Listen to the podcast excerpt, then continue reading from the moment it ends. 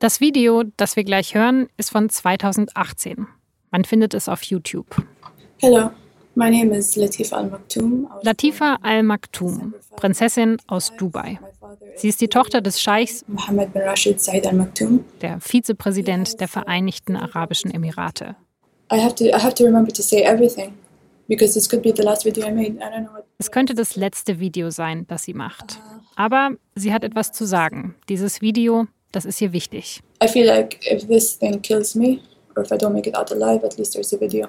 Denn falls sie es nicht lebend rausschafft, gibt es zumindest ein Video, sagt sie. Latifa spricht ruhig, aber sie wirkt doch aufgekratzt und sagt viele Dinge, die erstmal ziemlich unwichtig wirken. I went to to Dubai English speaking school when I was a kid. I was horse riding in Sabiha Stables, and then I was scuba diving in Fujairah, and then I started skydiving. Skydive Dubai. Aber sie erzählt all diese Infos aus einem ganz bestimmten Grund. Sie will beweisen, dass sie wirklich Prinzessin Latifa ist. Auch wenn sie ihren Pass nicht hat, um das zu beweisen. they will for sure try to discredit this video and say uh, it's a lie or it's an actress or something for sure. They won't give me my passport. Denn die Prinzessin, sie ist eingesperrt. Sie darf nicht Auto fahren, sie darf nicht reisen, sie kann Dubai nicht verlassen. Jeder ihrer Schritte wird überwacht. Und deshalb will sie aus ihrem Palast, aus Dubai, fliehen. Sie werden mich nicht lebendig zurückholen, sagt Latifa. Kurz nachdem sie das Video aufgenommen hat, flüchtet sie aus dem Palast in Dubai. Mit Autos, mit Jetskis und einer Segelyacht versucht sie zu entkommen. Aber Latifa und ihre Helferinnen und Helfer, die werden offenbar abgehört. Und das vermutlich mit der Überwachungstechnik einer berüchtigten Firma, die angeblich nur Kriminelle jagt. Über Latifas spektakuläre Flucht und wie diese durchkreuzt wurde, darüber spreche ich in dieser Folge von Das Thema mit Frederik Obermeier, meinem Kollegen aus dem Investigativressort der SZ. Ich bin Laura Terberl und ich freue mich, dass Sie zuhören.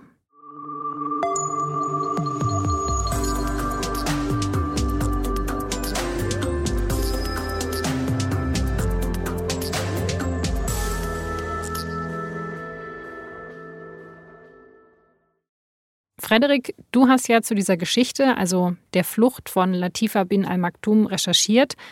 Warum wollte die Prinzessin denn überhaupt fliehen? Latifa bint al-Maktoum ist, soweit wir es aus der Ferne beurteilen können und auch von ihren Bekannten und Freundinnen erfahren haben, eine sehr, sehr freiheitsliebende und fortschrittliche junge Frau. Die ist sehr gut gebildet und hat auch so einen, so einen Drang nach Freiheit. Gleichzeitig ist sie aber so ein bisschen so im goldenen Käfig aufgewachsen. Sie ist die Tochter des Herrschers ähm, von dem Emirat Dubai, konnte vieles machen, also hatte viel Luxus um sich herum und gleichzeitig durfte sie aber auch vieles nicht. Sie durfte zum Beispiel nicht selbst Auto fahren. Sie durfte das Land nicht ohne Einverständnis verlassen. Und sie hat sich aber nach Freiheit äh, gesehen. Sie wollte raus aus dem Land und sie wollte vor allem raus aus dem Einflussbereich ihres Vaters, eines Mannes, den sie mit sehr, sehr harten Worten beschreibt. Er ist ein autokratischer Herrscher. Was bedeutet das denn konkret? Also wie herrscht er in Dubai? Hinter der Glitzerfassade, die wir von Dubai, glaube ich, alle kennen, das ist eben so diese Palmeninsel, die großen Gebäude, ist Dubai dahingehend ein autokratischer Staat, dass es keine, zum Beispiel keine freie Presse gibt. Es gibt auch keine Opposition in dem Sinne, wie wir es kennen, die das Handeln des Herrschers ähm, überprüft und die auch die Möglichkeit hätte, ihn zum Beispiel abzuwählen, wenn sie damit nicht einverstanden sind. Wir sehen auch, dass Dubai ein Überwachungsstaat ist. Dort werden oppositionelle Kritiker des Königs werden überwacht. Wir haben auch in der Vergangenheit schon Fälle gesehen, wo zum Beispiel ein kritischer Blogger, der sich kritisch äh, über Latifas Vater geäußert hat, wie er festgenommen wurde und mittlerweile in Einzelhaft sitzt. Sein Verbrechen in dem Sinne, hier wirklich ganz klar in Anführungszeichen, war es, ähm, den Scheich zu kritisieren. Und das, da merkt man dann dieses, den drakonischen Teil eines solchen Landes. Wir alle kennen Dubai auch dahingehend, dass man da auch wohl schöne Feste feiern kann. Aber das ist der Teil, den wir Ausländer, wir Touristen sehen. Für die Bevölkerung dort ist es so, dass sie bei jedem Schritt davon ausgehen müssen, bei jedem Telefonat, bei allem, was sie sagen, dass sie immer darauf aufpassen müssen, was sage ich und könnte mich das womöglich ins Gefängnis bringen, weil es als Kritik am Herrscher verstanden werden könnte. Also Latifa hat quasi zwei Probleme mit ihrem Vater. Das eine ist, wie er sie behandelt und das andere aber auch, wie er generell in Dubai vorgeht. So stellt sich uns dar. Aber ich hatte den Eindruck, dass die Flucht dadurch motiviert war, dass sie für sich selbst mehr Freiheit wollte, dass sie ein westliches Leben, ein Leben leben wollte, wo sie als junge Frau selber bestimmen kann, was sie darf und was sie nicht darf, wo sie selbst bestimmen kann, ob sie jetzt zum Beispiel ein Auto fahren will oder nicht, wo sie selbst bestimmen kann, wo sie studiert, was sie arbeitet und nicht ihren Vater fragen muss oder die Familie äh, ihres Vaters, den Palast. Hm. Aber wie plant sie jetzt diese Flucht? Das ist ja, ja nicht ganz untrivial. Es ist so, dass die Prinzessin wohl schon einmal versucht hat zu fliehen. Sie hat versucht, in den Oman zu fliehen. Das ist ein Nachbarland ähm, von Dubai und ist aber wohl an der Grenze erwischt worden und ist wieder zurückgeschickt worden. Sie war auch wohl unter Hausarrest für mehrere Jahre. Diesmal war es so, dass sie in Kontakt gekommen ist mit einem französischen Ex-Geheimdienstler, der selbst schon mal aus Dubai geflohen ist. Dieser ehemaliger Geheimdienstler ist geflohen, weil er das Land nicht mehr verlassen durfte, weil gegen ihn ermittelt wurde. Mit diesem Mann kam sie äh, in Kontakt und hat ihm wohl auch einiges an Geld gezahlt, damit er ihr jetzt hilft, damit sie es schafft, aus den Fängen ihres Vaters zu entfliehen. Die Denke war vermutlich, er hat schon einmal geschafft, jetzt schafft das vielleicht auch noch ein zweites Mal mit ihr. Und was für eine Fluchtroute denkt sich dann dieser Ex-Geheimdienstler aus? Es ist eigentlich gar nicht so ganz klar, wer sich diese Fluchtroute ausgedacht hat. Da gibt es widersprüchliche Angaben. Aber es ist so, dass die Prinzessin in ihrem Plan ihre Fitnesstrainerin eingeweiht hat. Eine Finnin. Und gemeinsam haben sie dann mit diesem französischen Ex-Geheimdienstler einen Plan gefasst. Der sah so aus, dass die Prinzessin sich mit ihrer Fitnesstrainerin und Freundin in Dubai getroffen hat, vermeintlich in einer Bäckerei einfach nur ein harmloses Kaffeetrinken treffen. Sobald sie der Fahrer des Palasts dort abgesetzt hatte, hat sie zwar einen Kaffee bestellt, ist aber dann ins Badezimmer dort, hat dort ihr Handy deponiert und ist dann mit dieser Finnin mit einem geliehenen Auto in den Oman gefahren. Wie genau sie über die Grenze gekommen sind, ist unklar. Wir müssen vermuten, dass sie sich irgendwo in diesem es war ein großer Audi, ein SUV, dort wahrscheinlich irgendwo versteckt hat. Dann sind sie im Oman äh, in die Hauptstadt gefahren, haben dort wiederum einen anderen Freund getroffen, der sie dort an den, an den Strand gefahren hat und mit einem Schlauchboot mehrere Kilometer aufs offene Meer hinausgefahren hat. Dort wiederum gab es einen fest vereinbarten Treffpunkt, hat dann der französische Ex-Geheimdienstler gewartet, und zwar auf mehreren Jetskis. Die Prinzessin und die Finnin sind von dem Schlauchboot auf die Jetskis umgestiegen. Mit den Jetskis ging es noch weiter aufs Meer hinaus über sehr, sehr hohe Wellen, wie es die Finnin uns beschrieben hat. Und dort wartete dann wiederum eine Yacht. Und mit dieser Yacht, so war das Ziel, wollten sie Richtung Sri Lanka segeln. Sehr elaborierter Fluchtplan. Ja, es ist eigentlich wie ein, wie ein Film. Also als ich davon das erste Mal gelesen habe und dann auch mit den Beteiligten gesprochen habe, das war, das ist wie ein Thriller und auch da müsste man sich eigentlich denken, irgendwie ein bisschen übertrieben, oder? Aber wenn man dann mitkriegt, was für eine Angst die Prinzessin hatte und auch was für ein ja auch Behördenapparat ihr Vater unter sich hat, kann man schon nachvollziehen, dass sie diese vielen verschiedenen Stationen hatten und dass sie sämtliche Sicherheitsvorkehrungen äh, getroffen haben, die sie in ihren Augen nur treffen konnten. Sie hat ja auch ihr Handy zurückgelassen, wahrscheinlich weil sie schon dachte, dass sie darüber vielleicht geortet werden könnte. Genau, soweit wir von der Fitnesstrainerin wissen, war den beiden Frauen sehr, sehr bewusst, dass die Behörden in Dubai die Möglichkeit haben, Handys aufzuspüren. Und deswegen, so war der Plan, lassen sie die zurück, damit sie nicht über das Handy geortet werden können. Und wieso dann gerade Sri Lanka? Also ich versuche jetzt gerade die Geografie in meinem Kopf so ein bisschen anzuschmeißen, aber das ist jetzt ja nicht das allernächste Land, oder? Oder doch? Nee, Sri Lanka ist einige Schiffstagesreisen entfernt, ähm, auch vom Oman.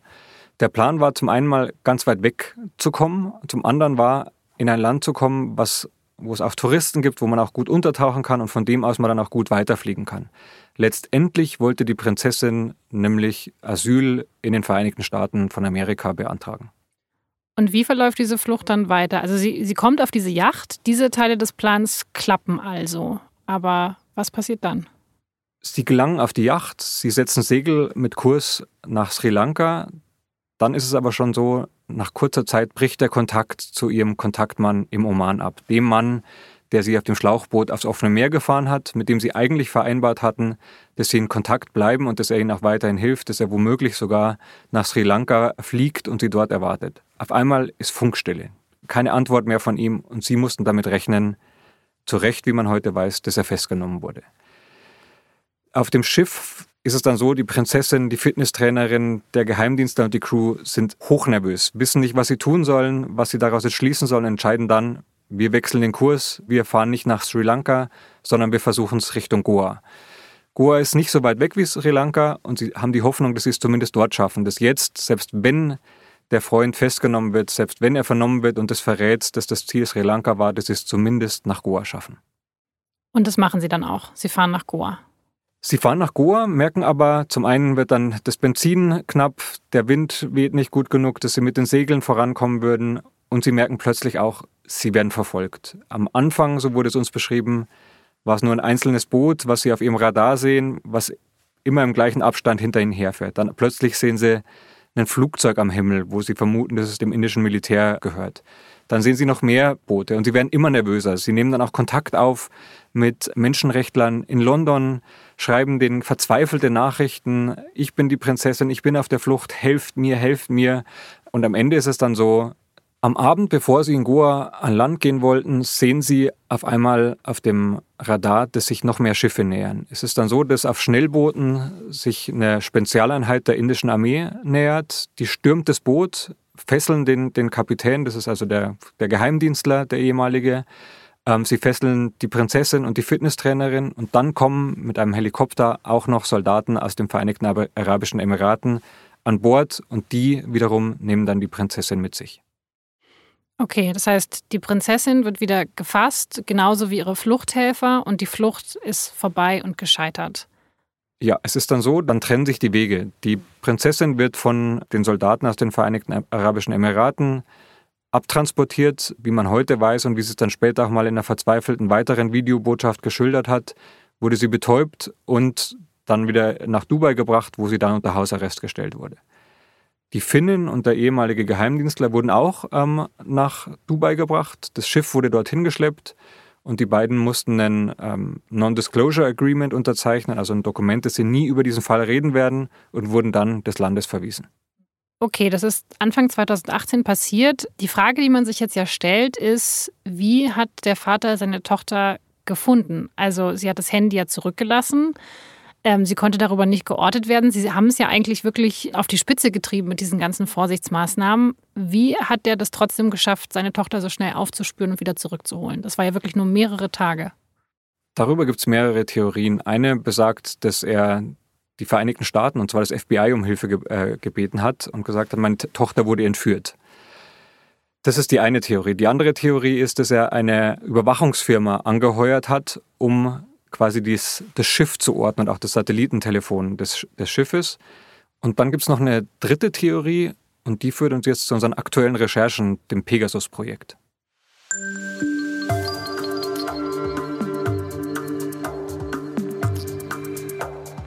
Pegasus ist der Name einer mächtigen Überwachungssoftware. Wenn diese Software einmal ein Smartphone infiziert und kontrolliert, dann lässt sich so gut wie alles mithören und mitlesen. Man kann aus der Ferne das Mikrofon und die Kamera einschalten oder ermitteln, wo das Gerät sich gerade befindet. Diese Software, die gehört der Firma NSO Group. Und die NSO Group, die sagt, dass Pegasus dabei hilft, Terrorismus und Verbrechen zu verhindern, weil man damit zum Beispiel Kriminelle überwacht. Offenbar nutzen aber viele Staaten Pegasus, um Menschen zu überwachen, die ihre Regierung kritisieren. Das zeigt eine internationale Recherche von zahlreichen Medien, an der auch die SZ beteiligt ist. Die Pariser Non-Profit-Redaktion Forbidden Stories und Amnesty International, die konnten nämlich eine Liste einsehen mit geleakten Telefonnummern. Und diese Nummern, die gehören zu Telefonen, die seit 2016 als potenzielle Ziele ausgewählt wurden also Ziele, die man gegebenenfalls mit Pegasus überwachen will. Diese Liste, diese Daten, die hat dann Forbidden Stories mit der SZ geteilt und mit vielen anderen Medien. Und durch die hat sich dann Frederik mit seinen Kolleginnen und Kollegen durchgearbeitet.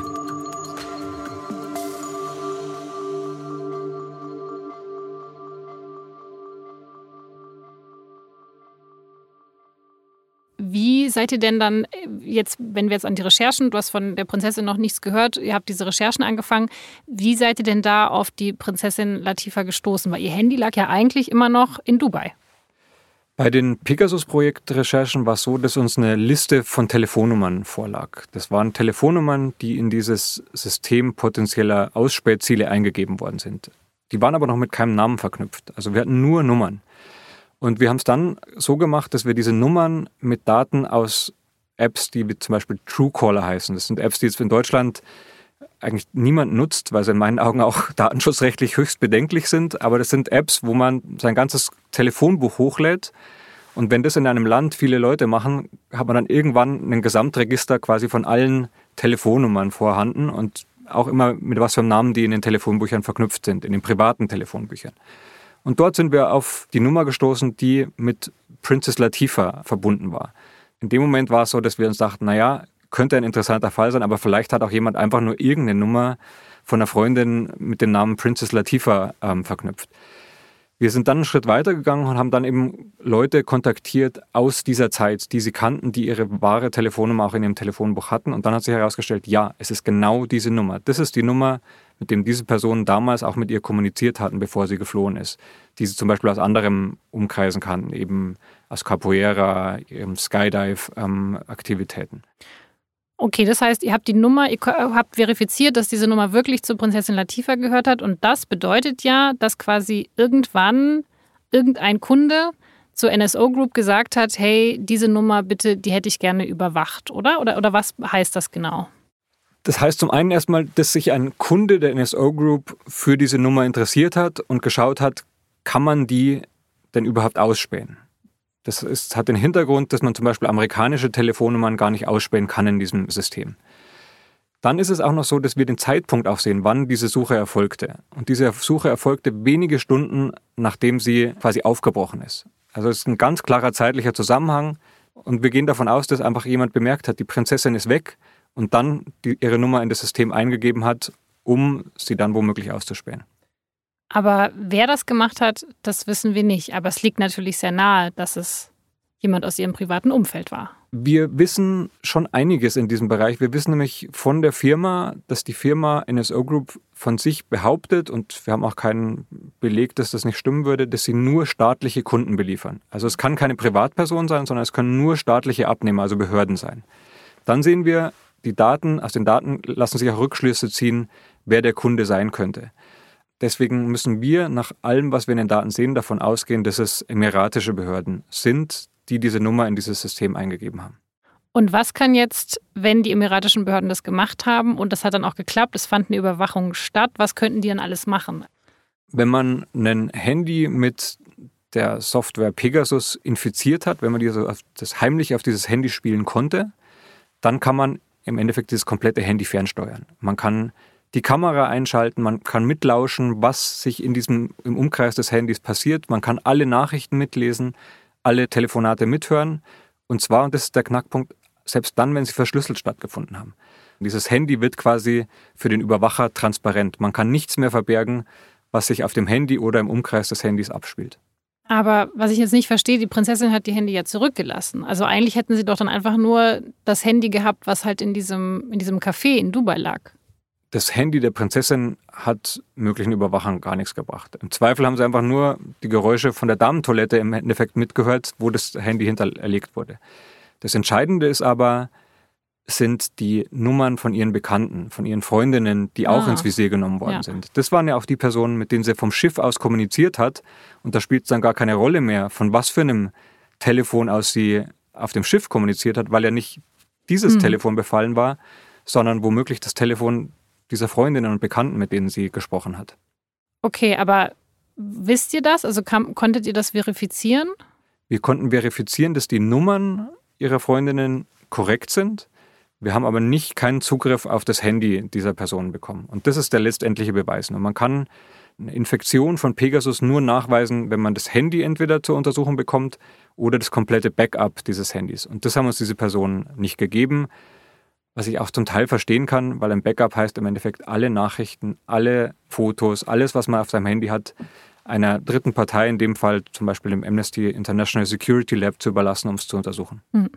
Okay, ja, kann ich auch verstehen, dass man dann nicht sagt, ja, ja, ich habe es euch schon geschickt, guckt ihr mal, was ihr findet. Das heißt, wir wissen es nicht final, aber was wir auf jeden Fall wissen, ist, dass offenbar staatliche Behörden die NSO Group dafür benutzt haben oder zumindest benutzen wollten, um, naja, also die Prinzessin des dortigen Machthabers aufzuspüren oder zu überwachen, was ja nicht so ganz eigentlich der Sinn und Zweck von Pegasus sein sollte. Nee, Pegasus ist dafür da, um Verbrecher und Kriminelle zu jagen. So zumindest wirbt die Firma für sich. Die sagen, haben mal in einem Statement auch gesagt, um die Bin Ladens dieser Welt zu jagen. Wir wissen auch durch unsere Recherchen, dass die Vereinigten Arabischen Emirate und die Behörden in Dubai Kunden von NSO Group waren oder zum Teil auch noch sind heute. Wir sehen eben auch in den Daten, dass diese Kunden überprüft haben, ob man diese Telefonnummern befallen kann und infizieren kann. Das Einzige, was wir eben nicht haben, wir haben nicht das Handy in unserer Hand. Deswegen können wir auch nur von der Theorie sprechen, weil der schlussendliche Beleg, den können wir nur führen, wenn wir das Handy in unseren Händen haben oder das Backup eines solchen Handys. Hm. Aber der Vorwurf ist ja trotzdem gerechtfertigt, dass man sagt, okay, wenn diese Staaten, wenn diese Behörden diese Dinge tun, dann sollten sie vielleicht einfach gar kein Kunde von der NSO Group sein. Ich denke, was wir hier sehen, allein dass schon staatliche Behörden eine solche Technologie nutzen, die eigentlich zur Verbrecherjagd gedacht ist, dass sie so eine äh, Technologie nutzen, um das private Umfeld einer Prinzessin oder sogar die Prinzessin selbst womöglich auszuforschen. Das heißt schon, dass sie es nicht dafür nutzen, wofür es eigentlich da ist. Ja, und was sagt die NSO Group dazu? Ihr habt die ja mit euren Recherchen auch konfrontiert. Sind die sich da irgendeiner Verantwortung bewusst? Die NSO Group sagt von sich, dass sie nichts zu Kunden sagen können. Sie machen keine Angaben zu ihren Kundenbeziehungen, sagen aber, wenn sie Hinweise auf Missbrauch haben ihrer Software, und das wäre in diesem Fall so, würden sie das untersuchen und im schlimmsten Fall den Stecker ziehen und diesen Kunden quasi kündigen. Wir haben auch mittlerweile aus dem Umfeld der Firma gehört, dass der Kunde Dubai, also die Behörden in Dubai, denen mittlerweile der Vertrag gekündigt wurde. Wir wissen aber nicht, ob das in einem Zusammenhang steht mit dem Fall der Prinzessin. Ah, okay. Also da gab es schon eine Konsequenz. Ihr wisst aber nicht, ob die wegen der Recherche der Fall ist. Es gab äh, wohl eine interne Untersuchung bei der NSO Group. Wir haben aber keine Ahnung, ob sich das auf den Fall der Prinzessin bezieht oder nicht. Aber in meinen Augen liegt es sehr nahe. Aber welche Konsequenzen gibt es denn jetzt wirklich auch für den Machthaber in Dubai? Also klar, vielleicht ist er dann ist er jetzt nicht mehr Kunde der NSO Group, aber das ist ja nicht so viel. Hat er noch weitere Konsequenzen zu befürchten oder war es das? Ich glaube, es liegt in der Natur dieser Staatsform, dass man einen autokratischen Staat hat, wo ein Herrscher an der Spitze steht, der eben nicht gewählt ist, sondern der quasi dieses, diese Position ererbt hat, dass sich dort nicht viel ändern wird. Es gibt dort einfach keine Kontrolle des Machthabers, so wie wir es kennen, dass es äh, Gerichte gibt, dass es ein Parlament gibt, was einen Machthaber äh, überwacht, sondern ich glaube in Dubai selbst, selbst wenn die NSO Dubai nicht mehr beliefert, glaube ich, wäre es naiv zu glauben, dass Dubai nicht an andere äh, Spähsoftware gelangen könnte von anderen Herstellern. Was natürlich den Scheich, also den Vater von Latifa angeht, da ist es gibt schon eine kleine Druckmöglichkeit. Der ist ja schon auf sein Image sehr bedacht und präsentiert sich immer als weltoffener ähm, Herrscher, hat jetzt auch die, für dieses Jahr die Expo nach Dubai geholt. Ähm, es gibt immer großartige Kunstausstellungen. Er ist auch sehr, sehr oft in Großbritannien auf Pferderennen, hat einen großen äh, Pferdestall auch in Großbritannien, kennt die Queen. Ich glaube, das ist das, wo Druck auf ihn ausgeübt werden kann. Öffentlicher Druck. Dass er immer wieder damit auch konfrontiert wird. Und da hoffe ich schon auch ein bisschen, dass dann auch Staatschefs, die ihn mal treffen oder auch die Organisatoren der Expo auch diese Themen anschneiden und nicht nur aufs Geld schauen und nicht nur aufs Image schauen, sondern auch mal die kritischen Fragen gegenüber dem Scheich thematisieren.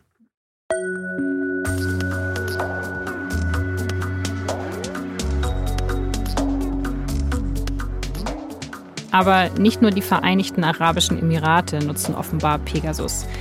Die Analysen, die zeigen, dass es mindestens neun weitere Länder sind, die offenbar diese geheimen Abhörpraktiken nutzen. Um mal ein paar Beispiele zu nennen. In Mexiko, da wurde ein Reporter ermordet, nachdem sein Handy mehrmals ins Visier genommen worden war.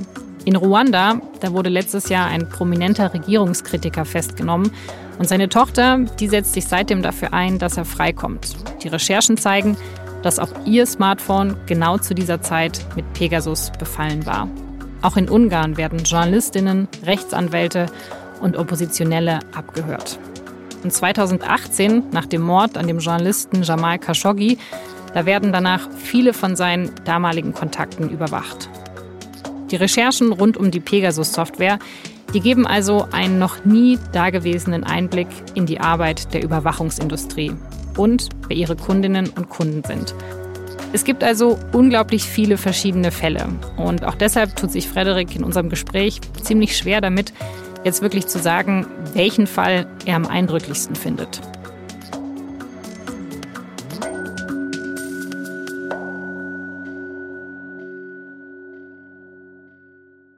Okay, das war jetzt ja quasi nur ein Fall. Ihr veröffentlicht ja gerade im Rahmen von diesem Pegasus-Projekt äh, sehr, sehr viele Fälle. Ich weiß gar nicht, ist das jetzt so für dich der spektakulärste oder, oder ähm, welche anderen Fälle fandest du jetzt am eindrücklichsten von dieser Recherche? Das ist bei dieser Recherche wirklich schwer zu sagen, weil ich wirklich alle Fälle schockierend finde. Ich finde es schockierend mitzukriegen, dass in Aserbaidschan so ziemlich jeder Journalist und jede Journalistin, die schon mal ein kritisches Wort über das Regime geschrieben hat, in diesen Daten auftaucht. Ich finde es extrem schockierend ist in einem EU-Land wie Ungarn, da haben wir auf den Handys von Kollegen von uns diese Software gefunden. Das sind Enthüllungsjournalisten, die, deren Aufgabe ist, kritisch über die Regierung aufzuberichten. Ich finde es genauso schockierend, jetzt in den Vereinigten Arabischen Emiraten zu sehen, dass eine Technologie, die zur Verbrechens- und Verbrecherjagd gedacht ist, dass die offenkundig zumindest für private Zwecke auch genutzt wird. Und das Ausmaß weltweit, die vielen Fälle, wo wir sehen, diese Software wird gegen Journalisten, gegen Menschenrechtler, gegen Unschuldige eingesetzt. Die zeigt mir, dass es in dieser Industrie und auch speziell mit Blick auf diese Firma ein gewaltiges Problem gibt. Dass eben diese Beteuerung, dass diese Technologie gegen Verbrechen und ausschließlich gegen Verbrecher eingesetzt werden soll, dass man der nicht mehr glauben kann. Na, ich meine, vor allem, wenn man dann halt während der Recherche merkt, dass so viele Journalisten und Journalistinnen ausgespäht werden, das macht die Recherche als Journalist ja nicht unbedingt einfacher. Ja, das ist noch vorsichtig ausgedrückt. Wir hatten ein riesiges Problem. Wir wussten, wir sahen in der Recherche, was diese Software kann. Wir haben diese Software auch auf den Handys von Kollegen gefunden. Und dann mussten wir uns natürlich die Frage stellen, was heißt das für uns? Und das hieß für uns, dass wir bei dieser Recherche auch nicht mehr auf unseren normalen Arbeitsmitteln arbeiten konnten. Wir konnten über diese Recherche nicht über unsere iPhones äh, sprechen, auch wenn es verschlüsselte Kommunikation ist. Wir haben nicht mal über unsere normalen Laptops gearbeitet, sondern haben eine komplette Parallelstruktur aufgebaut, um zu verhindern, dass jemand von dieser Recherche erfährt und womöglich sogar uns ausforscht. Naja, am besten ist es ja, wenn man sich dann vor Ort trifft, aber das war es ja irgendwie im letzten Jahr auch nicht so einfach möglich. Dieses Projekt, da waren ja Dutzende Journalisten aus aller Welt daran beteiligt. Das ist an sich schon sehr, sehr schwierig, die an alle an einen Ort zu bekommen und sowas zu besprechen. Dann hatten wir jetzt noch Corona, was solche Treffen noch viel schwieriger macht. Zum Teil waren es sogar Kollegen, die einfach ihr Land gar nicht verlassen konnten, weil sie gesagt haben, naja, wenn ich zurückkomme, muss ich zwei Wochen in Quarantäne, kann gar nicht mehr arbeiten und das verlangsamt alles noch mehr. Also Corona hat diese Recherche, die ohnehin schon schwierig war, noch um erhebliches Maß noch komplizierter gemacht.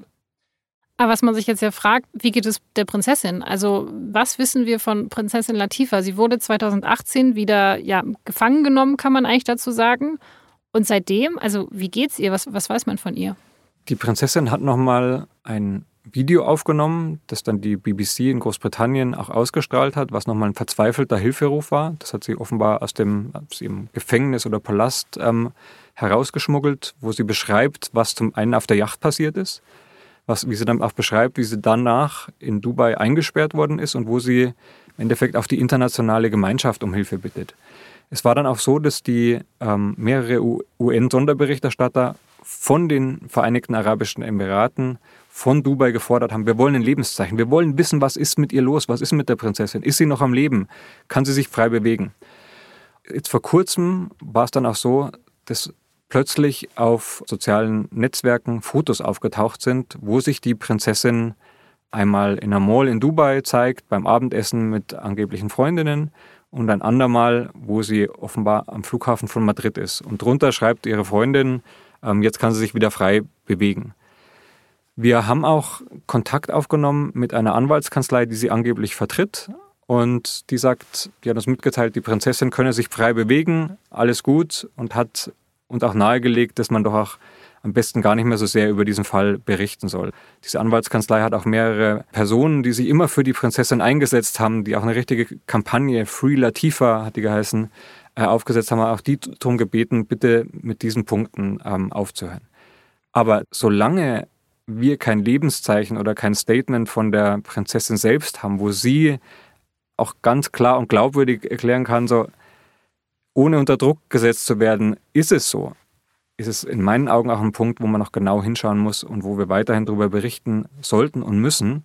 Ich hoffe aber ganz persönlich für die Prinzessin, dass es wirklich irgendwann einen Zeitpunkt gibt, wo sie Dubai verlassen kann, ganz alleine, ohne dass jemand dabei ist und wo sie dorthin reisen kann, wohin sie will und ihr Leben so leben kann, wie sie sich es immer gewünscht hat. Hm.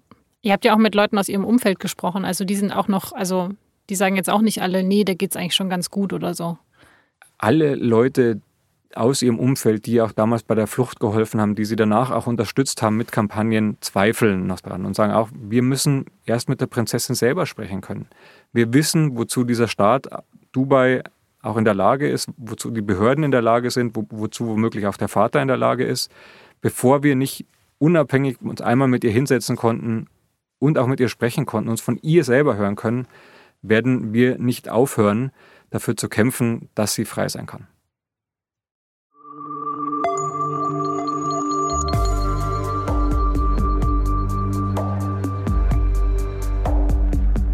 Das war das Thema mit Frederik Obermeier aus dem Investigativressort mit einer von sehr vielen Recherchen, die im Rahmen des Pegasus-Projekts aufgedeckt wurden. Alle Informationen und Artikel zu dieser internationalen Recherchekooperation finden Sie auch auf sz.de-pegasus-Projekt. Dieser Podcast wurde produziert von Jacqueline Dinser, Vincent Vitus Leitgeb, Caroline Lenk, Julia Ongert und mir, Laura Terberl. Alle Infos zu diesem Podcast und auch zu unseren anderen Formaten finden Sie auf sz.de-podcast. Ich bedanke mich ganz herzlich fürs Zuhören und bis zum nächsten Mal.